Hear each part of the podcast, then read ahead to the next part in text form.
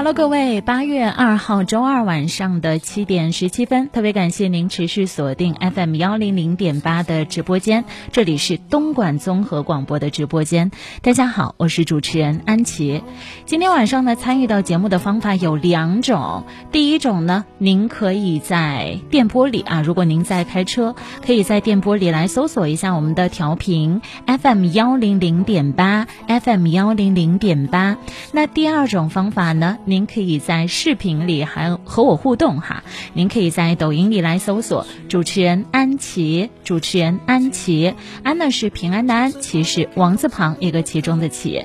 进来直播间的朋友也可以点击一下我的头像来关注一下我的账号，以后呢，我的节目每周一到每周五在电波里直播的时候，我也会同步的开启我们新媒体客户端抖音的直播，期待见到你，谢谢大家。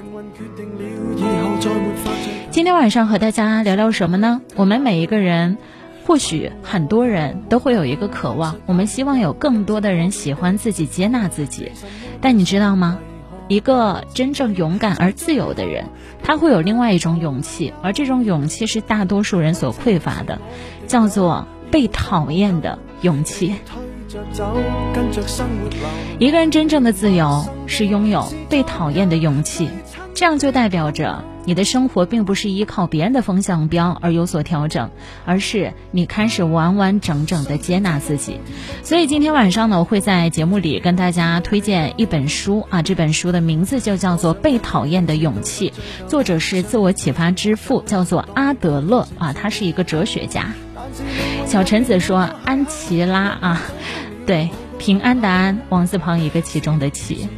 被讨厌的勇气这本书的作者是日本的哲学家岸见一郎，日本作家古贺史健编著的哲学巨作。这本书采用了希腊哲学的古典手法，对话篇围绕着人是如何能够幸福这一个问题，展开了很简单但是非常深刻的讨论。哲人用简单易懂的方法向我们解释如何改变自己身边的人际关系，如何获得幸福。又如何鼓起被讨厌的勇气去面对他人？经常会有一句调侃的话是这么说的：“你又不是人民币，怎么可以做到人人喜欢你？”是的，有人不喜欢我们，这本就是一种常态。